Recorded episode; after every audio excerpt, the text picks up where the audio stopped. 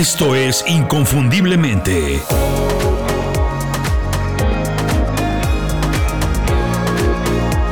Sé extraordinario en lo que haces. ¿Sabes cuáles son los hábitos más peligrosos, los más malos? Te va a sorprender lo que te voy a decir porque no son los que tradicionalmente todo el mundo conoce como hábitos tóxicos, hábitos negativos. Me refiero a comer mucha comida chatarra, fumar, hacer una vida sedentaria, procrastinar, enfocarte en lo negativo y etcétera, etcétera, etcétera, entre otras muchas cosas. Efectivamente, esos son hábitos negativos, que hacen mucho daño, pero todo el mundo sabe que son malos, que te hacen daño, que te hacen mal, y que si quieres crecer profesionalmente, pues tarde o temprano tendrás que eliminarlos. Los hábitos más malos, los más dañinos de verdad, son aquellos que vienen disfrazados como hábitos buenos. Parece contradictorio, pero así es, sí.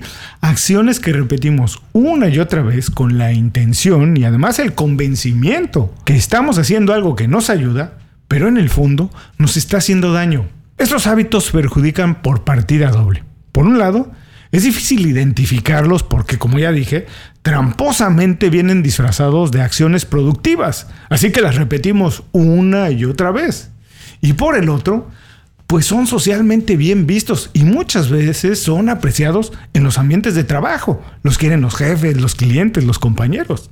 La pregunta aquí es, ¿por qué si tienes estos hábitos que parecen muy buenos, pues entonces no consigues resultados por arriba de lo normal? La respuesta es muy fácil.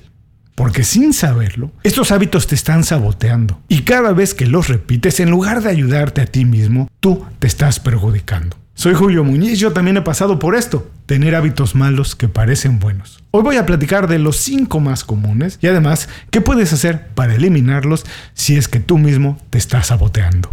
Adaptarse a un mundo que está cambiando rápidamente es un verdadero problema. Nunca nos enseñan a reinventarnos y por eso, hoy que es tan importante, nadie sabe cómo hacerlo. Nadie sabe qué cosas tiene que olvidar y aprender otra vez. ¿Qué cursos o estudios tiene que tomar para desarrollar habilidades nuevas? ¿O qué tiene que hacer para modernizar su negocio? Pero el verdadero problema no es saber qué hacer. El problema es que si no haces nada o si decides mal qué haces, entonces te vas a quedar sin trabajo o sin negocio. Por eso en Inconfundiblemente creamos un newsletter que resuelve ese problema. El newsletter se llama Las 5 Razones. Es gratis y cuando te suscribes llega todos los viernes derechito a tu correo electrónico. Es un resumen de información y herramientas que yo utilizo para mejorar en mi trabajo. Si quieres hacer lo mismo, suscríbete a las 5 razones en inconfundiblemente.com. No tienes que hacer nada más. Te suscribes y semanalmente recibes 5 recomendaciones que podrás leer en menos de 5 minutos y utilizar de inmediato para hacer mejor tu trabajo, para hacer mejor lo que haces. Visita inconfundiblemente.com, suscríbete, olvídate del estrés y empieza el fin de semana con un email que hace del desarrollo profesional algo divertido. Ahora, mientras empiezas a reinventarte con las 5 razones, regresamos al programa de hoy.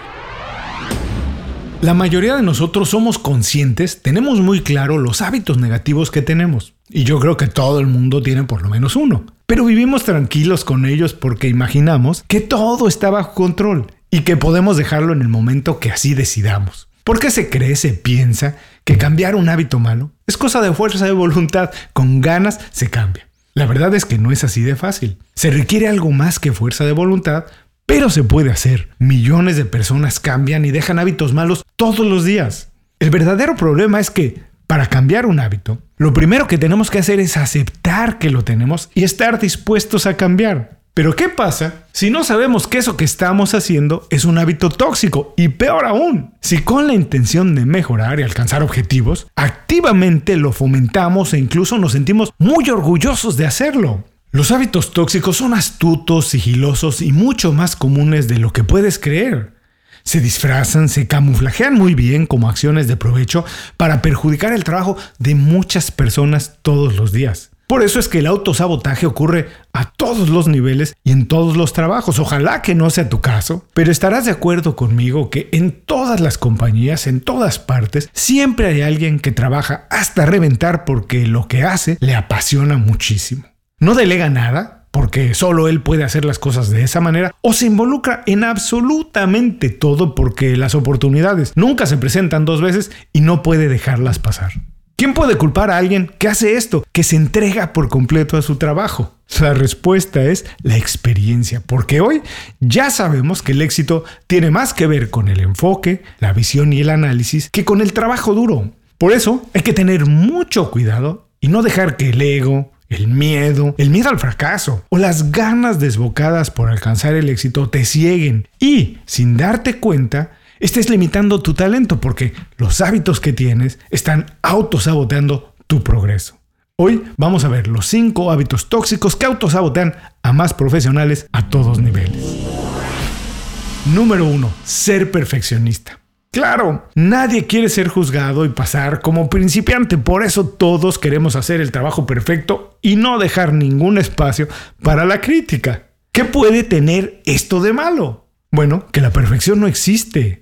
Todo, hasta los profesionales más competentes y calificados o los productos mejor evaluados tienen espacio para crecer y mejorar. Nada es perfecto. Buscar la perfección lo único que hace es limitar nuestro atrevimiento para proponer y experimentar con cosas nuevas por el miedo al que dirán. De vez en cuando, date permiso de pensar y actuar como principiante. Piensa como un niño que puede aprender todos los días algo nuevo y no tiene miedo de hacerlo. Si vas a lanzar un producto, por ejemplo, lánzalo antes de estar 100% listo. Y si vas a empezar un trabajo distinto, asume el reto y aprende en el camino. No tengas miedo si crees que no estás perfectamente listo para hacerlo. Busca la excelencia y no la perfección en lo que hagas. La excelencia nos obliga a mejorar todos los días un poquito. La perfección nos limita y nos vuelve inseguros y miedosos. Número 2. Trabajar más horas que nadie.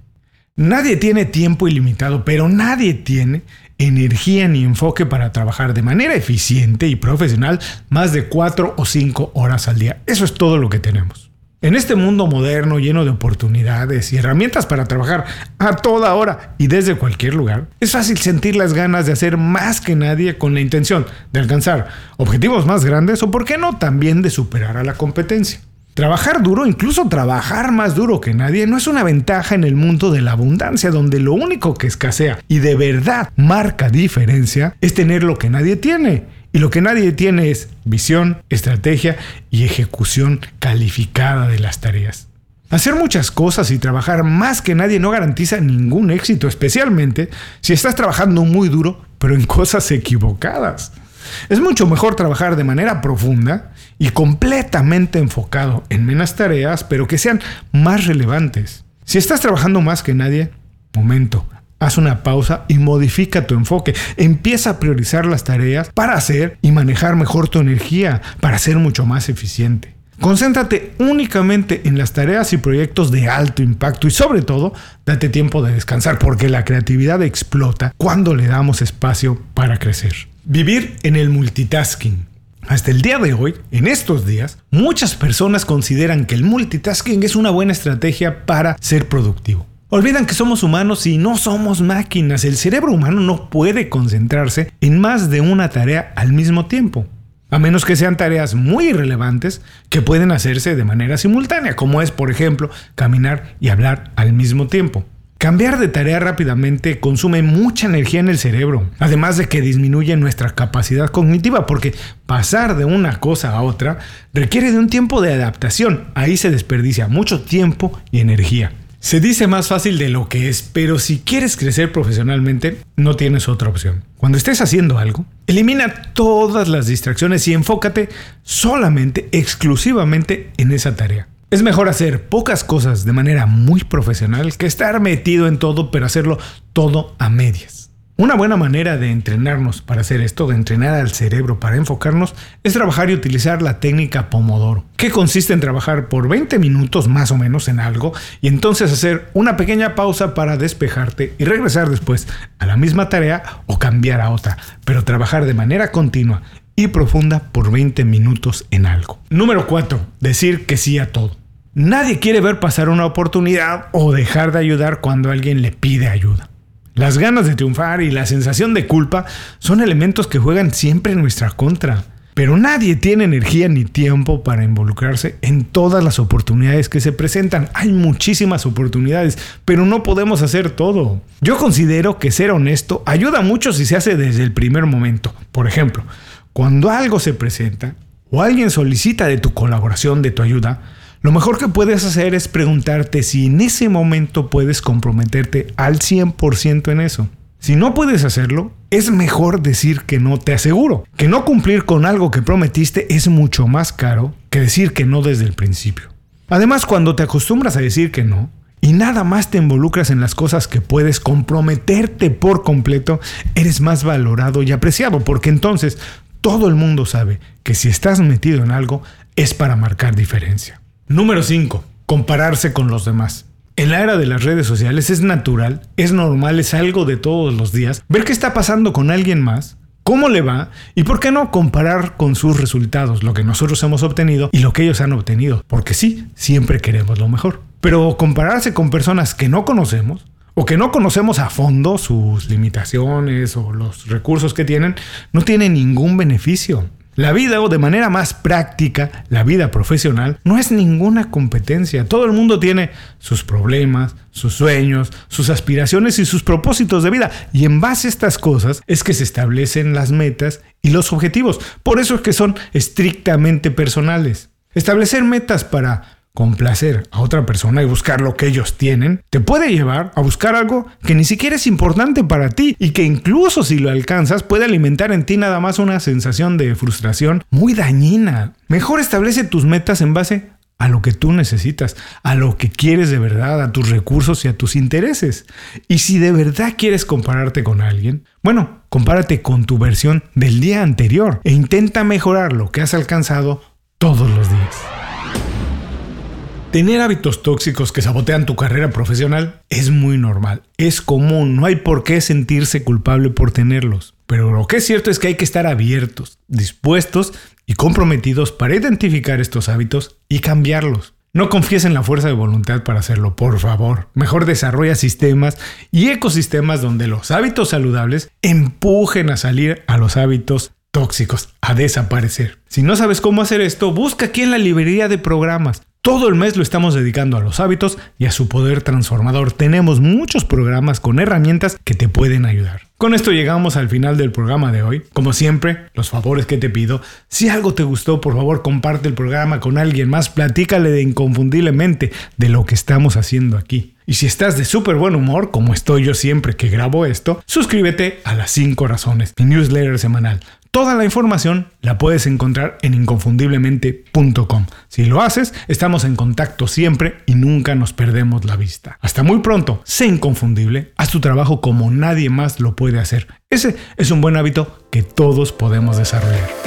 Muchas gracias por escuchar el programa. Si algo te pareció interesante, visita inconfundiblemente.com. Tenemos un blog, un canal de YouTube y un boletín donde recomendamos libros, documentales y herramientas para ayudarte a destacar en lo que haces. Se llama Las 5 Razones y llega todos los viernes. Por último, si quieres mejorar tu marca personal de manera fácil e inmediata, recomiéndanos con tus amigos y comparte este programa, porque cuando compartes contenido con valor, dejas una buena impresión.